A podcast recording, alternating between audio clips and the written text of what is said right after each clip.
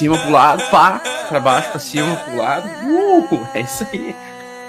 Vai!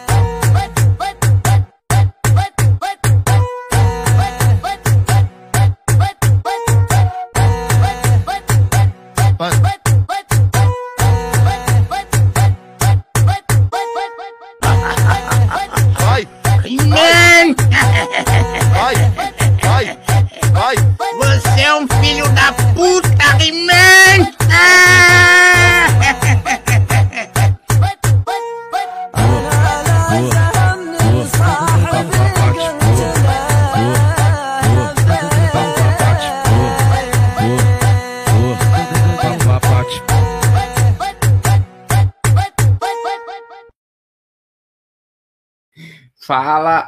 Cadê, cadê os jovens? Opa, opa, opa, opa, opa, opa, opa, opa. Cadê os jovens? Ah, tirou o aviso. Tirei o aviso. Fala, jovens! Sejam todos bem-vindos ao nosso canal novamente. Meu nome é Augusto Bax, eu sou investidor de criptomoedas há pelo menos 400 bilhões de anos. E estamos aqui no canal mais nobre do Brasil, o canal que mais enriquece os brasileiros. Fofoletes, o negócio é o seguinte: hoje nós vamos falar análise gráfica de Bitcoin, como foi a evolução desta barrinha, essa pequena barrinha de reversão que surgiu, se ela vai ser um voo de drone português ou se é alta infinita já, como é que vai acontecer, e também a possibilidade do Ethereum flipar o Bitcoin no longo prazo. Então nós vamos falar hoje sobre Terra Luna também, porque que a Terra Luna está subindo muito forte enquanto o mercado ameaça quedas infinitas. E basicamente nós vamos falar o que, que a gente pode fazer aí de tomada de decisão no final do ano, né? O que, que eu vou estar tá, é, fazendo agora no final do ano com as criptomoedas da moedinha da praia. Vamos lá. Tela cheia, chanela. Vou pegar a chanela aqui. Vamos lá, peraí. Deixa eu só ver aqui. Eu tô cansado deste circo! Então volta para B3, Fofolete. Porque o negócio é muito louco. tá cansado do, tá cansado da volatilidade, volta para B3. Vamos lá, Fofoletes. Então, o Bitcoin, a moedinha da praia, gráfico do Bitcoin na tela, vocês estão enxergando aí. Ontem, anteontem e ontem, nós tivemos uma pequena barrinha de aversão, uma barrinha de confirmação aqui, querendo fazer, sofrendo uma pequena resistência na região dos 50 mil dólares aqui. Se pegasse o gráfico bem curto, né? O gráfico bem curto, essa é uma região de resistência. Uh, então, é normal a gente passar um pouquinho de perrengue, o mercado querer lateralizar a partir desse ponto aqui. Coisas, fatores preocupantes, né? Média de 8 apontando para baixo, tá? Então, de, faz dois meses aí que o mercado cripto está em tendência de baixa, praticamente desde 10 de novembro. Então, nós tivemos o primeiro impulso de queda muito forte naquele sábado, no glorioso sábado do dia 4 de dezembro, que caiu violentamente em um dia. Né? Foi uma queda que eu não esperava, uma queda de perda de suporte, ou seja, essa região de suporte foi violada, foi violada. E desde então, então estamos atentos à, à possibilidade do mercado ter dificuldades para voltar a subir no curtíssimo prazo, tá? Nós temos uma primeira resistência, uma fortíssima resistência no gráfico diário, pessoal, na região dos 55 mil dólares, tá? Então, essa é a região 0,50 de Fibonacci. Essa é a região onde pela qual o Bitcoin precisa romper essa região e se manter acima para que a gente fique é, comprando Bitcoin com mais tranquilidade, com uma probabilidade do mercado mais te dar dinheiro do que tirar dinheiro das pessoas, né? Então, quando nós estamos abaixo dessa média de 8 e abaixo também do super trend aqui, nós estamos numa tendência de baixa que pode evoluir para uma tendência, tendência de baixa no gráfico semanal. Por enquanto, somente no gráfico diário essa, essa tendência segue em baixa. No gráfico semanal ainda não adentramos na tendência de baixa a região que ela que surpreendentemente aqui evoluiu agora saiu de 42 e foi para 44 mil dólares. Ou seja, se o Bitcoin vir abaixo de 40, 44 mil dólares, já começaria a o super trend aqui no gráfico semanal ameaçar um, uma tendência de baixa mais, mais longa, né? Porque ele já veio, encostou nessa região, conseguiu se recuperar naquele sábado, o mercado voltou e dessa vez nós estamos então fazendo topos e fundos descendentes. Estamos com uma sequência aí de uma, duas, três, quatro, cinco, seis semanas de baixa, tá? Fazendo as máximas mais baixas do que as semanas anteriores, né? Então a semana passada, quando fechou, nós fizemos também uma máxima mais baixa do que as máximas anteriores. Uma sequência, então, praticamente aí de é, uma, duas, três, quatro, cinco, seis semanas de queda. Essas seis semanas de queda é normal, né? Dentro de uma tendência de baixa, a gente vê o preço voltar a subir, testar essas regiões importantes como resistência, e essas regiões como resistência, elas precisam ser superadas para a gente voltar à tendência de alta no curto prazo e no médio prazo. Né? Desse ponto aqui, nós podemos ter dificuldade, então, ainda, né? O normal seria testar duas, dois suportes ainda, que são duas regiões que o mercado pode atingir. Primeiro, o, o suporte mais forte seria lá nos, nos 28 mil e 30 mil dólares. E o segundo suporte, agora mais raso, seria realmente essa região dos 30 a 40 mil aqui, ó. Dos 38 a 40 mil, 42 mil a 45 a 44 mil, perdão. De 42 a 44 mil é uma região de suporte que precisa se manter para o preço no semanal na tendência semanal continuar subindo, tá? Então, sim, isso aqui pode ser um pivô de alta que queira se formar e continuar a tendência de alta, tá? Só que, conforme eu falei, expliquei para vocês, né? Com base naquilo que eu já vi lá em 2018, com aquela enxurrada de startups, com aquela enxurrada de diversificação de capital e diminuição, né, do dinheiro se expondo somente em Bitcoin, ou as pessoas entrando no mercado cripto não para comprar Bitcoin, mas para comprar um monte de porcaria, um monte de altcoin de startups, nós temos uma diluição do capital que provavelmente pode impactar numa continuidade de alta. Então, não vejo institucionais comprando Bitcoin nesse exato momento, pode mudar isso com talvez entrada de janeiro aí de 2022, mas naquela narrativa do S&P 500 que a gente falou, eu não acredito ainda que nós estamos muito positivos no mercado, tá? Essa barrinha aqui de alta que nós tivemos ontem no S&P 500 não me deixou tranquilo, mesmo vindo acima da média de 8, não me deixou tranquilo, porque precisamos ter confirmação dessa barra, né? Então nós teremos que ter pelo menos uns dois dias ainda de alta, vindo ameaçar romper essa resistência de verdade, né? É, enquanto isso, o normal e o comum é ter mais barras vermelhas, né? Barras rejeitando, porque isso aqui me parece ser uma barra que fez muito esforço e pouco resultado, tá? Teve uma barra com muito esforço de alta e pouco resultado. Nesse contexto, ela pode trazer apenas um topo mais baixo que o topo anterior. Então tem que tomar cuidado que no contexto geral do mercado, o tapering é prometido o encerramento do tapering, ou seja, a redução de estímulos financeiros até março do ano que vem, o que me remete que 2022 a, a partir do momento que começar a levar as taxas de juros em diversos países, a gente pode ver a migração dos investidores do mercados voláteis, migrar do mercado volátil para o mercado mais, digamos, seguro, menos rentável e compra do dólar, tá? Ou seja, uh, investidores sairiam, talvez, migrariam de alguns mercados mais arriscados, mais voláteis, e migrariam para é, investimentos mais seguros, com aquele, aquele resultado de 2% anualizado em dólar, e seria mais ou menos nessa vibe para se proteger de uma possível recessão e talvez uma inflação um pouco mais desenfreada que pode ser segurada ou não através da, da elevação da taxa de juros, tá? Quando nós temos esses ciclos econômicos, quando temos elevação da taxa de juros, geralmente existe recessão nos mercados. Os, os, os, os países subdesenvolvidos eles sofrem mais do que os países desenvolvidos, obviamente, e principalmente é, se os Estados Unidos sofrer, obviamente isso vai se refletir aqui no Brasil também. A China também vai se refletir na China, vai se refletir em vários locais, né? Inclusive na Inglaterra já estão aumentando a taxa de, de juros rapidamente, tá? Uh, ainda, ainda temos a ameaça da, da variante da, do Covidson. Então, nesse contexto todo, olhando esse contexto inteiro, eu ainda acredito que 2022 pode ser um mês com um pouco mais de dificuldade para o mercado entregar um grande lucro para os investidores do, dos mercados voláteis e a gente adentrar um mercado um pouco mais nebuloso, um mercado um pouco mais difícil e complicado, tá? É, então, da mesma forma como 2014 e 2018 foram os anos de recessão do Bitcoin, o Bitcoin teve aquelas quedas de 80%.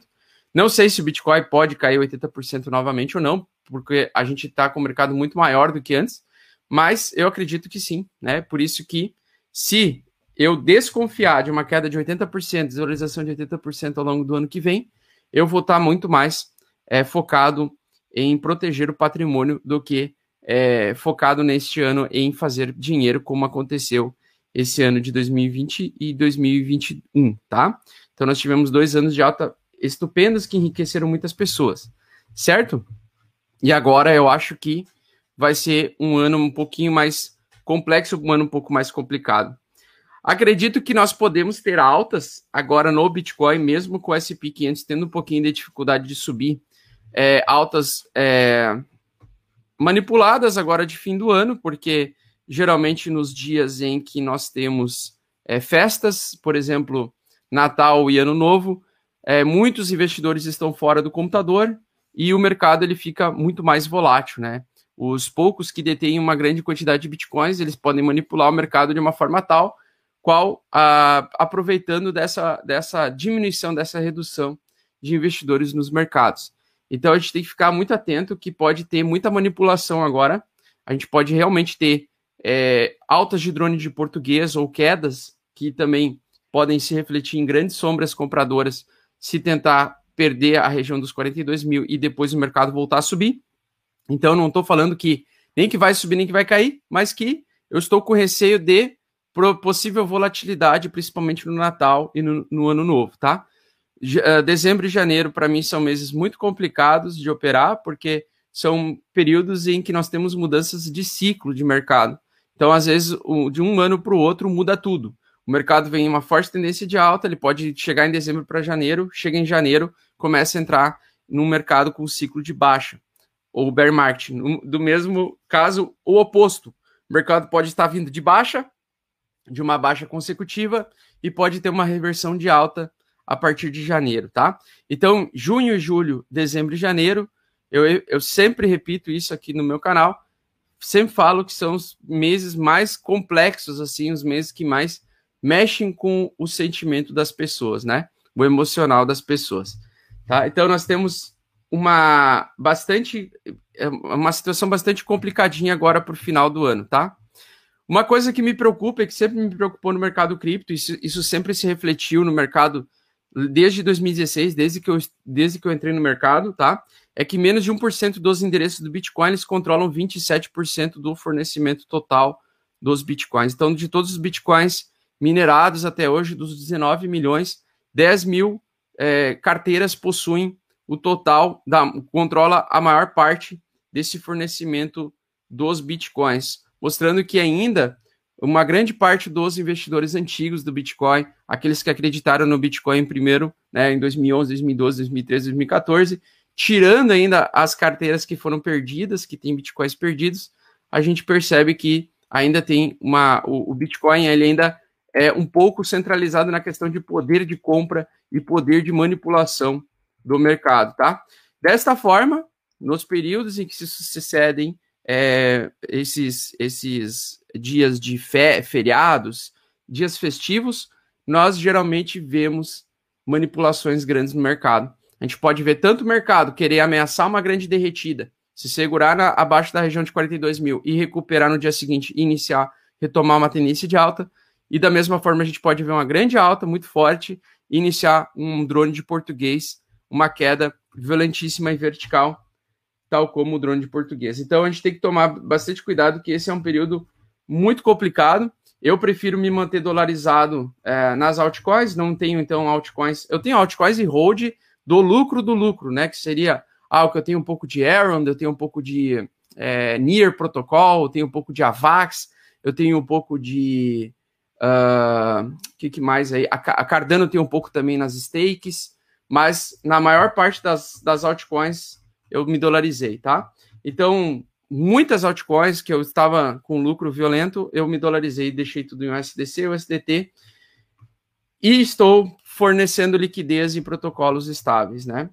Então, por enquanto, enquanto o mercado fica indefinido, eu me mantenho dolarizado na maior parte do capital dentro do mercado cripto, ou seja, tokenizado, né? Não transformo basicamente em dólar numa conta bancária, por exemplo. Eu deixo em USDT ou USDC para rapidamente, quando tiver oportunidade de algum derretimento de algumas dessas altcoins, eu poder recomprar mais abaixo, tá? Então, tem várias que eu vendi no sábado, que se eu recomprasse agora, eu teria uma capacidade maior de compra dessas mesmas altcoins. Mas ainda acho que está muito arriscado para entrar em altcoins nesse exato momento, tá? Tirando.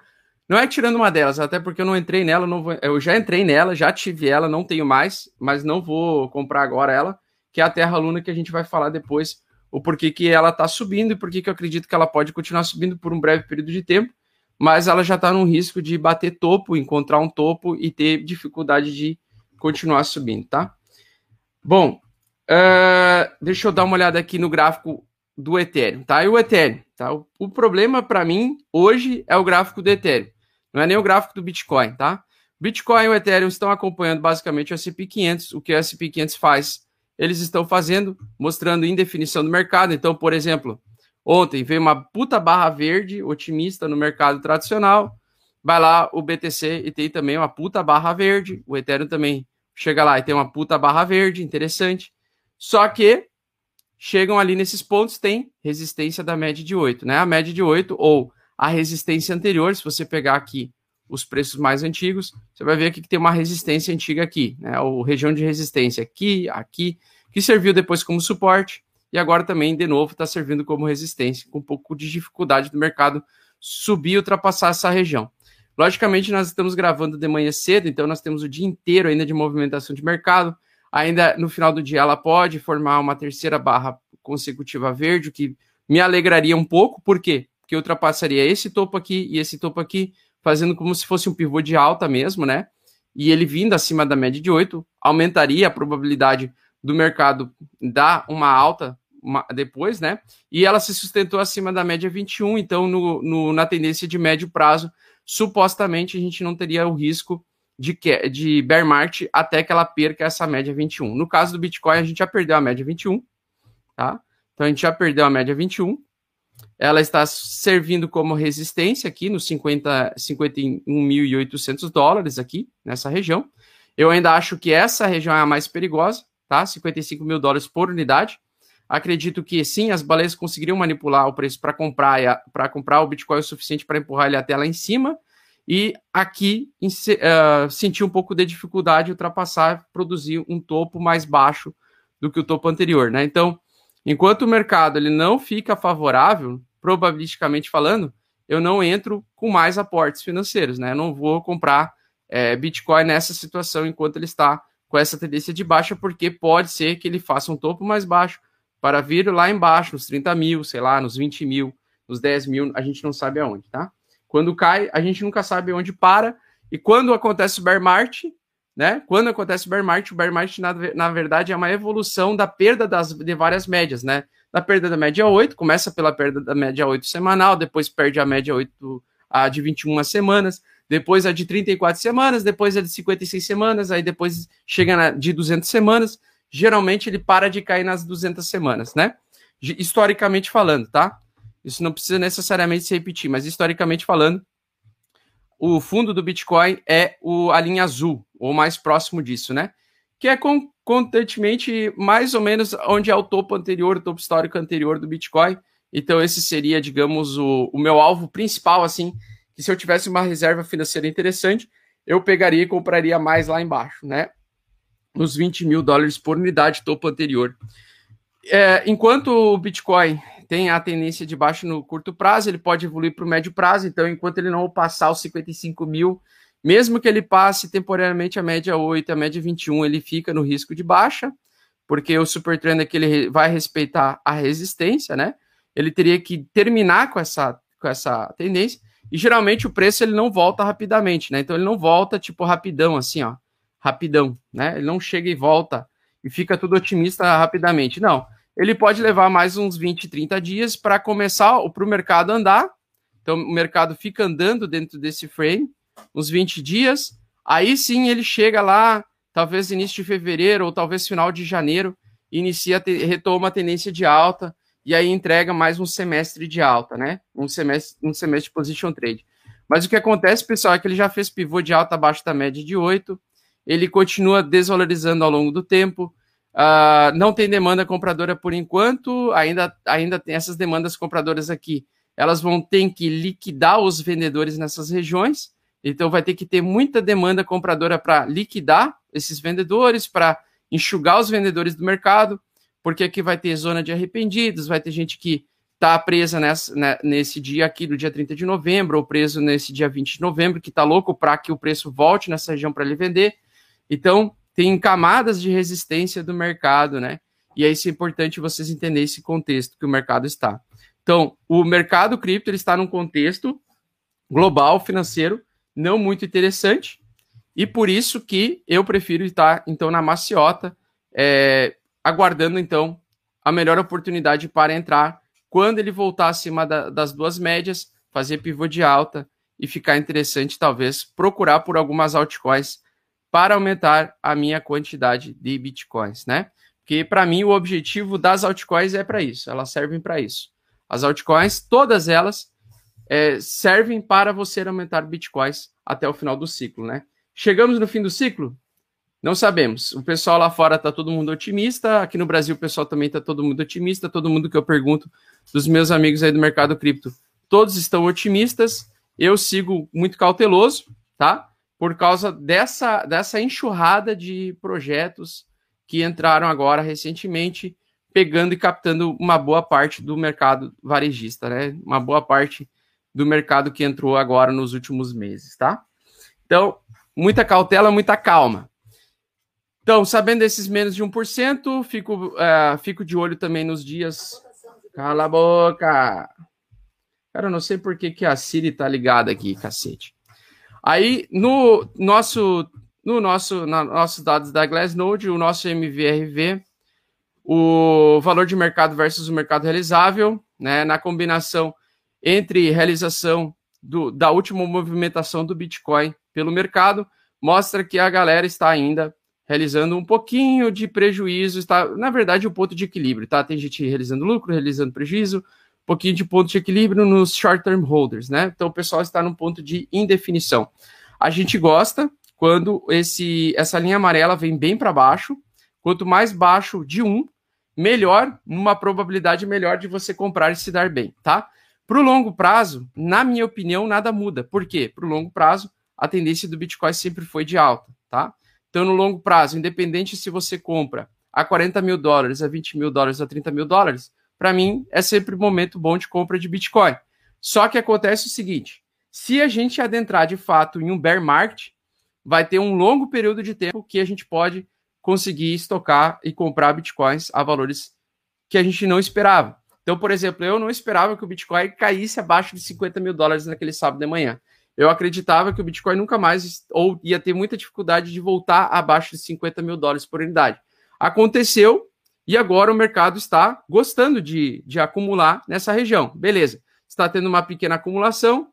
Não vejo acumulação de investidores institucionais, nem de grandes carteiras, somente do varejo. Então eu vejo que muita gente está presa nessa região.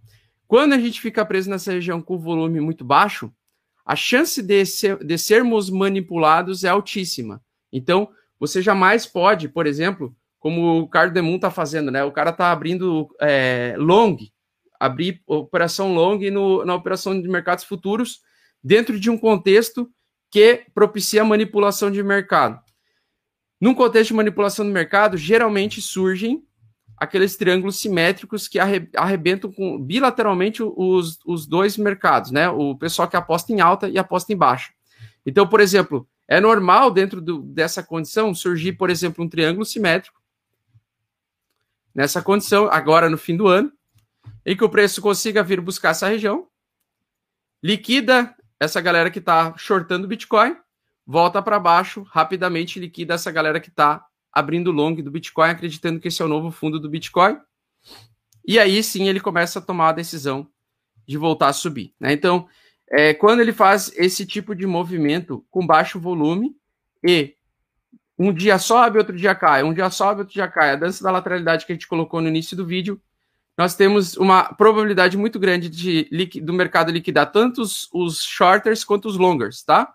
Ele faz, ele liquida os dois lados antes de continuar subindo né? Então ele faz o famoso bear trap. Então quando nós estamos com essa sombra aqui e essa sombra aqui é um, um suporte muito interessante, muito forte, né? Que foi testado várias vezes como resistência e como suporte, tá? Nos 42 mil, nós temos aqui a região onde pode acontecer a manipulação. Então, o mercado ele pode voltar a subir aqui, vem, liquida todo mundo, volta e aí ele sim começa de fato a subir, tá? Então, jamais, jamais se alavancar nesse tipo de contexto, nessa condição, tá? Jamais fazer alavancagem, porque a alavancagem é o cemitério do malandro, tá? Principalmente aliada a day trade e gráficos de 15 minutos, que o pessoal adora botar lá gráfico de 15 minutos e vai fazendo day trade, né? Cara, muito complicado quando ele tá sem volume assim e, e sem, sem se movimentar, sem grandes barras de decisão, né? Então, assim, o mercado está indefinido porque o mercado ainda do S&P 500, o mercado tradicional, ainda está um pouco indefinido, né? Esperar e aguardar o mercado ficar é, otimista novamente, ou o mercado saudável, que a gente chama quando ele volta acima das médias e se mantém acima dessa região.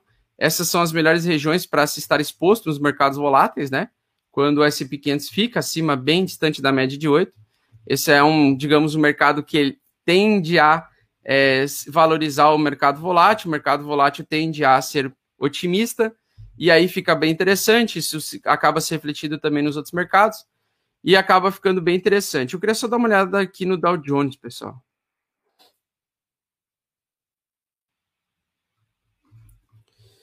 Então, o Dow Jones está bem complicado, né? Dow Jones bem complicado perdeu as várias médias, perdeu a média 56, a média 21 e a média 8. Formou aqui um. Tentou formar um fundo duplo aqui, mas claramente em tendência de baixa, né?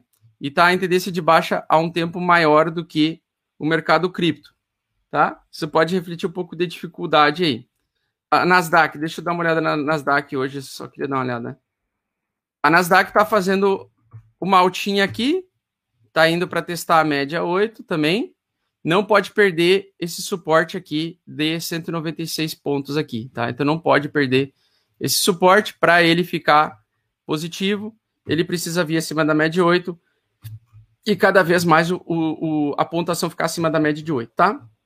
Então, agora, quando ele está preso nas duas médias, não operar também é operar, certo? Não operar também é, é não operar também é operar a probabilidade é que é 50% de queda e 50% de, de alta. É meia meia é igual jogar uma moeda para cima, probabilidade bem baixa de se expor em ativos voláteis, né?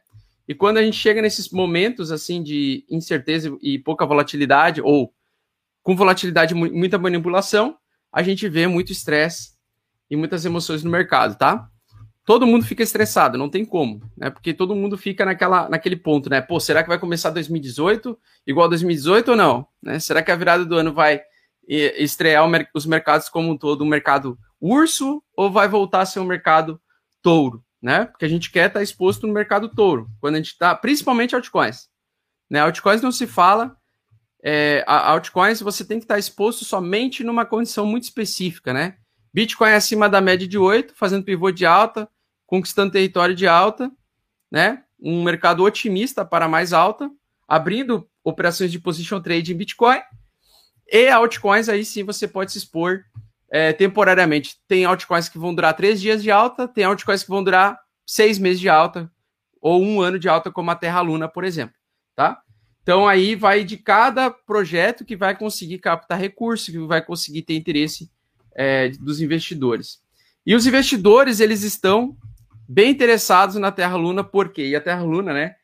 Ela teve recentemente a Astroport, que é uma atualização onde ela também tem um sistema de queima de tokens é, Terra. Esse sistema, esse sistema de, de, de, queima de tokens faz com que ela tende a se tornar de, também deflacionária ao longo do tempo, mesmo um mecanismo muito semelhante, parecido com o que a BNB usa, com o que a, a, o Ethereum usa e assim por diante, tá?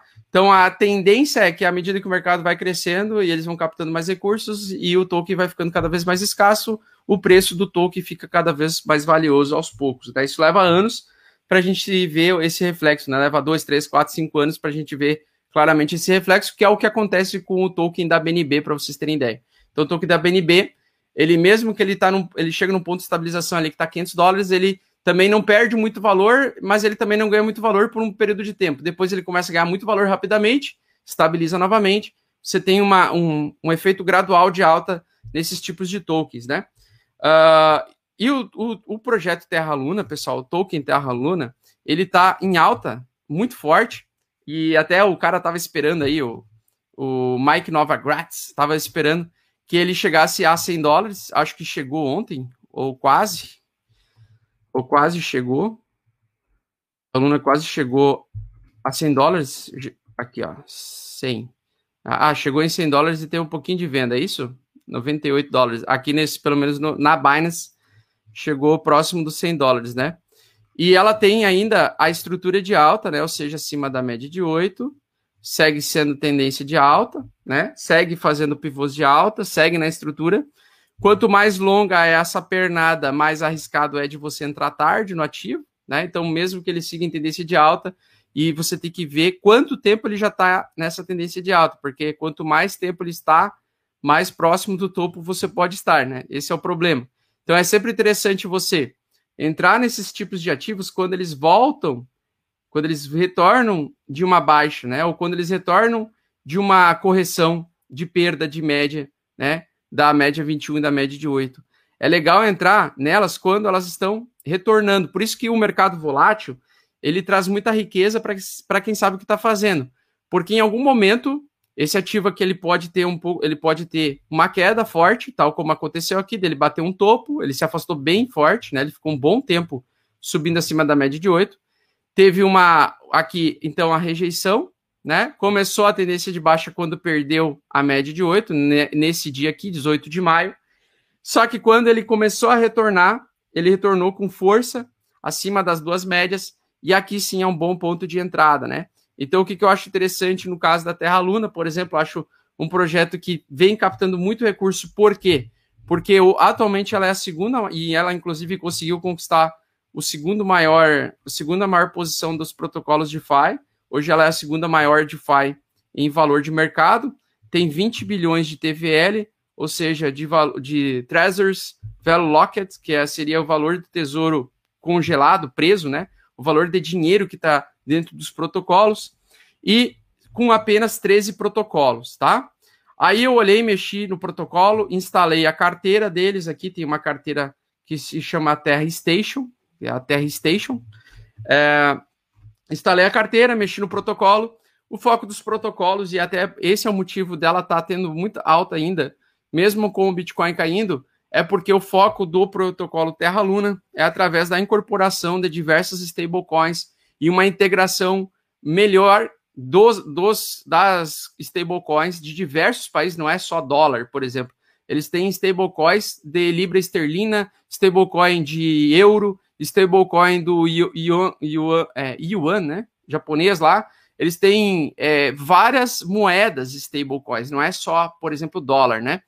E esses, essas stablecoins elas podem ser utilizadas aí também para pegar empréstimos, elas também podem ser utilizadas para você movimentar o protocolo, prover liquidez é, entre moedas diferentes. É como se fosse, na minha opinião, um mercado forex se desenvolvendo na Terra Luna através das stablecoins. É como se a Terra Luna começasse a querer absorver o capital, o capital das moedas estrangeiras, de todas as moedas, por exemplo, e você conseguir ter essa integração dessas stablecoins com várias outras blockchains. Então, eles também têm o foco em desenvolvimento em interoperabilidade, interoperabilidade. Então, é, por que, que ela está subindo muito forte? Por que, que ela está ganhando mercado? Justamente porque o mercado está ameaçando mais queda. O mercado está evoluindo para uma tendência de baixo no curtíssimo prazo. Então, ela tem a tendência a ganhar valor, porque muitas pessoas podem começar, começar a usar ela como um dos principais protocolos de DeFi para você se expor em eh, stablecoins e você proteger o seu patrimônio de uma possível desvalorização e você, ao mesmo tempo, poder se expor e emprestar os seus dólares uh, e fazer piscinas de liquidez, por exemplo, dólar barra euro, por exemplo.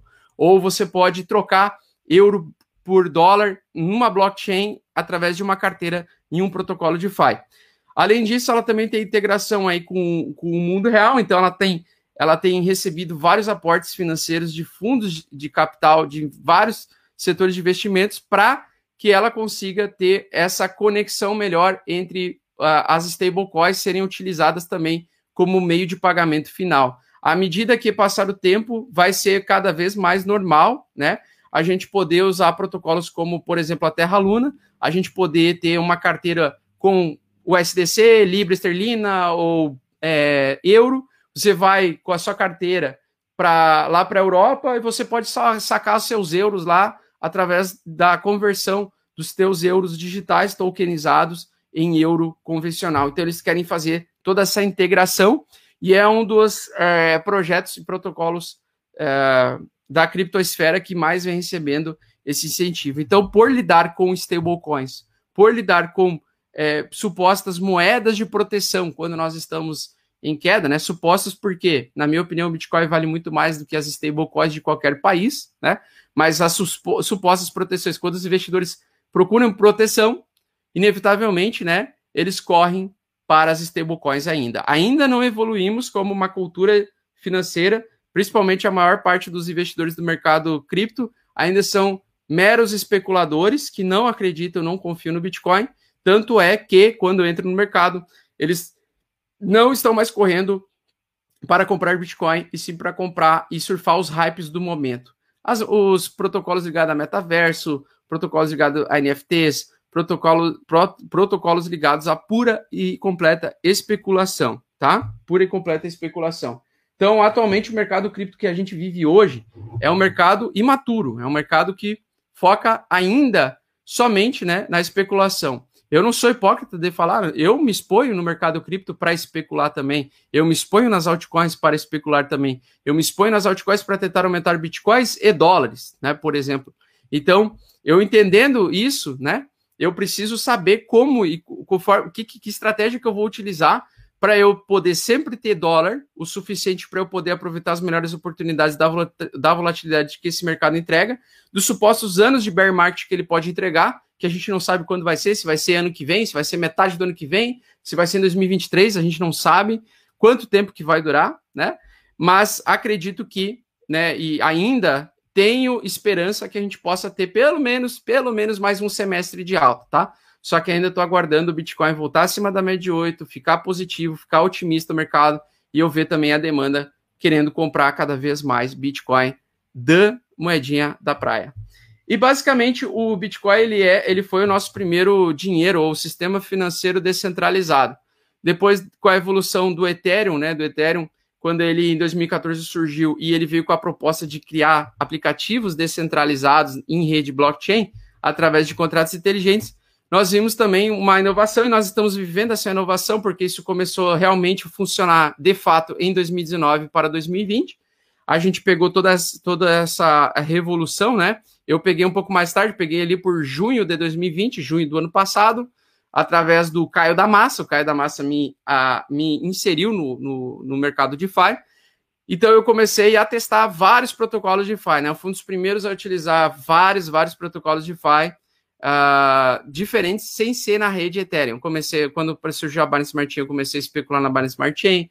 Quando surgiu a Vax, eu também já meti dinheiro na Vax e comecei a mexer na, na, no protocolo da Vax. A rede da Solana também comecei na metade desse ano a mexer na rede Solana quando surgiu a Radium. Então eu sempre gosto de testar esses protocolos de DeFi, eu gosto de colocar dinheiro lá dentro, testar, mexer, né? Já me fudi algumas vezes com a Punk, Pancake Bunny, uh, já, já tive outra também que, eu, que foi hackeada, que teve um ataque de flash loans que já me fudi. Então, assim, eu sei que o risco é enorme, é muito grande, mas a gente está vivendo a revolução e eu quero, eu quero estar dentro dessa revolução, né? Eu quero cheirar, respirar essa revolução. Então, quando uh, o que me chamou a atenção que a Terra Luna ela tem um tamanho de mercado já muito grande nos protocolos de FI, já é o segundo maior protocolo de FI de todos, aí com, com apenas 13 protocolos, me chama a atenção que a, quase todos os protocolos são ligados a tokens é, stablecoins, né? Focado em, em tokens stablecoins. Então, daqui a pouco a gente vai poder evoluir, o, o mercado Forex vai ser absorvido. A Terra Luna, na minha opinião, é um dos protocolos mais revolucionários do mercado cripto no sentido da capacidade dela absorver o maior mercado de todos, que é o mercado Forex, tá? Então, o mercado que mais movimenta dinheiro no mundo não é o mercado de ações, é o mercado Forex, o mercado da, de, de você negociar moedas estatais, tá? Então, se ela conseguir, com o tempo, captar moedas Forex, né? Uh, esse mercado Forex, e trazer ele para um, ambiente de blockchain, DeFi, com integração em diversas, em diversas blockchains. Então, imagina você poder, por exemplo, trocar dólar por libra esterlina. Nessa libra esterlina, você pode prover liquidez para um protocolo lá da blockchain da Ethereum, ou da Cardano, ou da Harmony One, ou da Vax, ou sei lá, da Aaron. Então, esse tipo de capacidade, ele pode, esse tipo de, de projeto, ele pode melhorar a capacidade de liquidez dos protocolos como um todo através dessa conexão, dessa ponte que ela faz com outras blockchains. Até queria dar uma olhada aqui se ela, se no site da Terra Luna aqui ela tem as, as bridges aqui.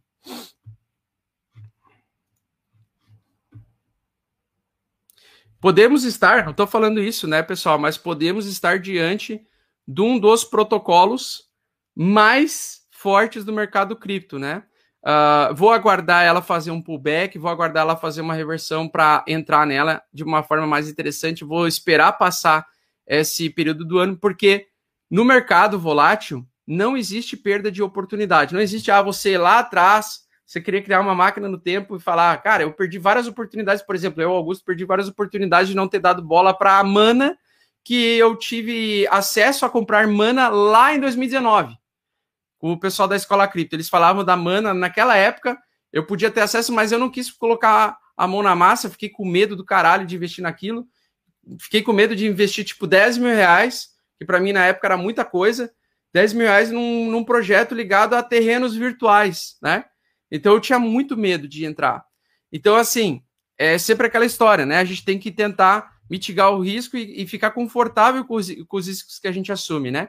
Mas, por exemplo, a Terra Bridge, ela tende a fazer com que, com o tempo, a gente consiga trazer, uh, começar o mercado cripto começar a absorver o mercado forex, que movimenta trilhões por dia em negociação.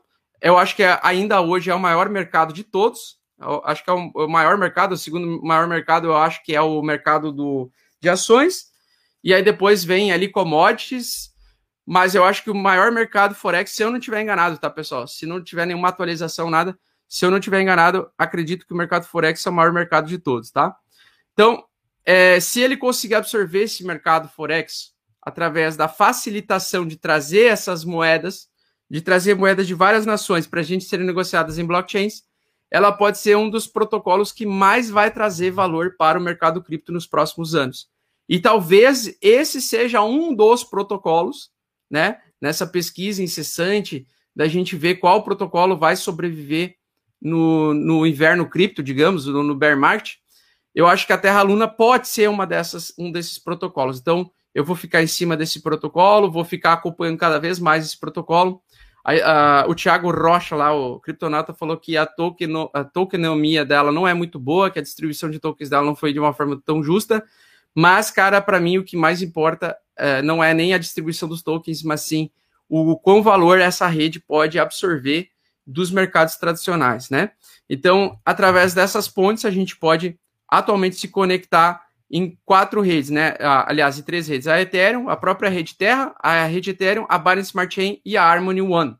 Então, a Harmony One, inclusive, está no meu radar por conta disso. Dos protocolos de DeFi que eu já usei até hoje, a Harmony One é a mais barata de todas, a mais rápida que eu já vi. É, ela é, assim, incrível. Tem a Viper Swap, né?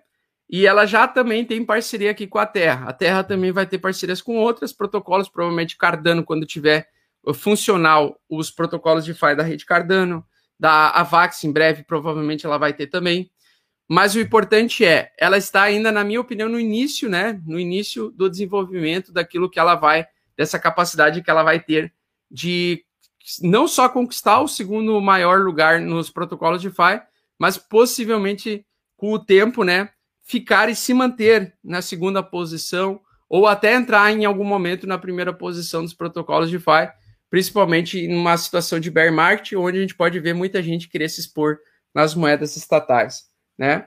Então a gente tem basicamente isso, esse, esses conceitos, tá? Eu tenho vídeo sobre a Harmony One lá atrás, né? Eu tenho vídeo sobre a Harmony One lá em abril ou maio, agora eu não lembro, ou em junho, agora eu não lembro que, que época que foi que eu falei sobre a Harmony One, mas acho a Harmony One muito interessante porque ela, ela tem essa conexão direta com a Terra Luna também, tá? Ah, agora ela vem tendo aí um pouquinho de dificuldade de valorização, ela voltou a retomar alta recentemente aí, mas ela deu uma estagnadinha, tá? Ela está em 0,26, ela, ela não subiu muito não.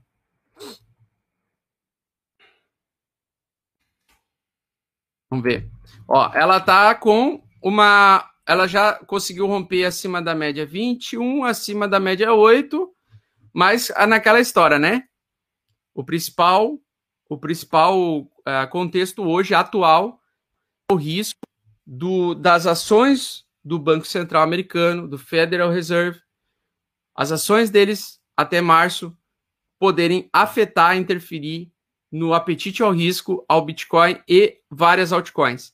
Então, ela dentro desse universo de altcoins, nada impede ela, né? Nada impede ela ainda de se o Bitcoin despencar, ela venha despencar também e fazer um topo mais baixo, tá, pessoal? Não tem como prever, por exemplo, ah, ela vai vir aqui subir. Agora, acima da média de 8, ela está numa probabilidade mais interessante de compra, né? Se manter posicionado em compra, position trade. Só que eu achei isso aqui, essa correção muito leviana, foi uma correção que acompanhou o Bitcoin, basicamente. Foi uma queda muito estrondosa e muito rápida. E tem que tomar muito cuidado para que esse tipo de barra no gráfico de duas semanas não seja uma barra de exaustão, tá? Então, às vezes, nós temos uma barra de exaustão, essa barra de exaustão geralmente é a barra mais perigosa que nós temos, é uma barra de, da falsa impressão de que o mercado vai entregar cada vez mais valor. Então, tem que tomar bastante cuidado, que é, naquela queda de sábado, eu não gostei absolutamente nada daquela perda daquele suporte, daquele movimento daquele sábado, né? é, me, me remeteu muito a um mercado completamente manipulado para buscar liquidez lá dos alavancados. E quem se alavancou naquele período se fudeu. E eu acredito que em breve podemos ter outro tipo de situação de manipulação por conta aí do fim do ano, tá? Então, tomar muito cuidado aí com tomadas de decisão nesse final de ano. Cara, eu é, tomaria uma. Se eu fosse bem iniciante do mercado, né? pegaria esse período para dar uma bela estudada nos mercados, dar uma estudada no contexto que está a situação, aguardar ficar favorável, espera o mercado ficar favorável, dá para se expor novamente, tá? Nesse, nesse momento, eu acho muito arriscada a exposição por causa desse período agora de manipulação. Tá? Vamos lá. Deixa eu ver aqui. Vamos ver aqui. Fofoletes agora é papo de bar papo de bar. Vamos pegar aqui papo de bar. XRP tá fazendo hora no topo. Tá fazendo hora no topo. Deixa eu dar uma olhada aqui no XRP. Vamos lá. Lembrando, pessoal, que toda a cripto que eu coloco aqui, você não precisa sair comprando enlouquecidamente, como se não houvesse o amanhã, porque nós não sabemos ainda em qual contexto o mercado vai evoluir, tá? Ó, o, XRP, a XRP está num contexto seguinte: triângulo simétrico. Aquela história, né? Triângulo simétrico complicado, tá? É muito ruim alguém ficar exposto dentro de um triângulo simétrico. Tá? Porque o triângulo simétrico remete a funk da lateralidade, tá? Então, exposto dentro de um triângulo simétrico, a gente geralmente vê o quê? Vê um estouro para um lado, o mercado vem, lateraliza e vai para o outro. Liquida bilateralmente os dois lados, né?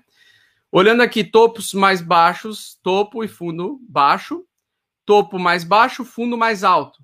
Quando acontece isso é indefinição, é triângulo simétrico, né? No gráfico fica completamente indefinido, tá? No BTC, deixa eu dar uma olhada no BTC no longo prazo, só para ver uma coisa se ele não está produzindo um, um triângulo que a gente não está enxergando. Não. Por enquanto, tá, por enquanto ainda está querendo fazer um fundo mais alto aqui do que esse fundo aqui no gráfico de duas semanas. Deixa eu ver o gráfico semanal. Aqui, ó, no gráfico semanal ainda nós temos aqui essa região de proteção, que seria o suporte forte aqui do, dos 40 mil a 42 mil dólares que eu já falei que está em 44, na verdade, porque ele fez um fundinho aqui nessa região. Então, 40, de 42 para 44 é uma, uma banda de região de compradores que precisam defender essa região, só que ele está preso agora também em resistência, tá? Ele também está preso em resistência. Então, ele está indefinido, tá? muito complicado, muito, muito complicado operar Bitcoin sem tendência, né? Tomar decisões com o Bitcoin sem tendência, tá? Da mesma forma, a SP500 agora está tentando voltar acima da média de 8, tentando voltar uma tendência de alta, mas ainda também está sem tendência. E a Nasdaq também está sem tendência, tá? Então as duas estão, todas as situações estão complicadas, né? Período que vai anteceder uma manipulação, uma possível manipulação de tomar decisão. Então, geralmente, ele pode fazer só um topo, um pouquinho mais baixo, para fazer um bear trap nessa região, né? Tomar bastante cuidado, final do ano. Ele às vezes vem para cima para estourar para baixo, equilibrar novamente e aí voltar à tendência de alta, tá? E aí na tendência de alta é o que a gente vai querer viver. Porque geralmente uma tendência de alta no Bitcoin ela dura três a seis meses e aí ela vai te dando, vai te trazendo um mercado muito otimista e trazendo dinheiro para quem está exposto nos ativos, né? Em determinados ativos. E aí a gente vai ter que ver quais são as altcoins que vão estar tá sofrendo ou não. Eu queria dar uma olhada na, numa das que eu tive que vender, por causa da queda do, de novembro. Atlas. Atlas aí vem se segurando bem fraquinho. Já está abaixo da média de 8. Impossível comprar ela agora. Eu não compraria ela nem fudendo, porque ela está buscando um fundo, né? Então ela está em tendência de baixa. Tendência de baixa, altcoins não se compra nem fudendo, tá? O Ethereum também ainda está em tendência de baixa no curtíssimo prazo, precisa voltar acima da média de 8 ainda está em baixa, ainda está em tendência de baixa aqui no, no gráfico diário. No gráfico semanal, ainda se mantém tendência de alta, pivô de alta, acima da média 21. No médio prazo, ainda quer sustentar uma alta, né? Mas, conforme eu falei, uma possível manipulação no Bitcoin pode ser o forte suficiente para ela produzir um topo mais baixo que o topo anterior, trazer talvez ela a perder um pouco mais de valor antes de voltar a subir, tá? Então, ah, eu estou bem, bem é, tranquilo em relação a essa possível manipulação de final de ano. Então eu quero ver como vai ser aqui essa saída dela presa nessas duas médias. Para mim o Ethereum é o melhor ativo para fazer operações de trade, position trade, é, swing trade, por exemplo, porque ele é um ativo que tem é, ele geralmente ele antevê ou antecipa, ele é um indicador muitas vezes preditivo do Bitcoin e o Bitcoin também às vezes é um indicador preditivo para o Ethereum. Então, às vezes o Ethereum ele reage atrasado em relação ao Bitcoin e às vezes o Bitcoin reage atrasado em relação ao Ethereum. Quem estuda muito a relação desses dois gráficos acaba ganhando bastante, pessoal, porque é ele que nos traz a proteção, digamos, né? Então, se o Ethereum, se o Bitcoin perde a média de 8, o Ethereum ainda não, isso pode ser que o Ethereum pode fazer com que o Ethereum perca valor depois de um tempo, alguns dias a mais, né? Ou se o Bitcoin recupera a média de 8 primeiro, o Ethereum às vezes ele pode eh, mostrar que mesmo em queda, ele pode começar a trazer uma barra de aversão e iniciar um processo de retomada de alta uh, atrasado, né? Então eu gosto muito de usar o Ethereum como indicador preditivo, tá? Eu queria dar uma olhada na Chainlink, que é um dos protocolos que eu gosto muito. Eu não estou comprado nele, né? Mas eu estou de olho em uma possível oportunidade de, de retomada ele fez um, ele está fazendo aqui um fundo interessante no mesmo contexto, né, do, do Bitcoin, mesma situação, abaixo das médias, ou seja, tendência de baixa, Então não seria interessante ainda comprar ele, ainda não, né? Mas à medida que ele vai evoluindo o preço aqui, se ele conseguir se manter nessa região, fazer um pivô de alta e retomar acima desta média de 8, pode ser um bom indício de exposição na Chainlink, né? Que é um, também um dos ativos que eu acredito que pode sobreviver ao mercado do inverno. Se você for pegar aqui a, na, na tendência de longuíssimo prazo dela, né? Ela está indefinida, ela está é, em consolidação gigantesca aqui, né? Ela está sem tendência por um bom período de tempo, num grande triângulo simétrico, tá?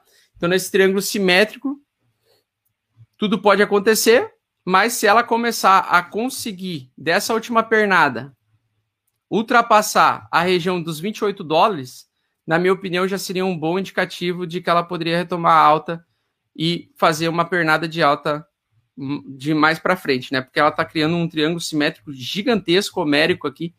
Eu quero que ela rompa para cima aqui. Eu espero que ela rompa para cima, acima do 28 dólares, né? Se ela conseguir chegar nessa região ali e se manter acima, tá?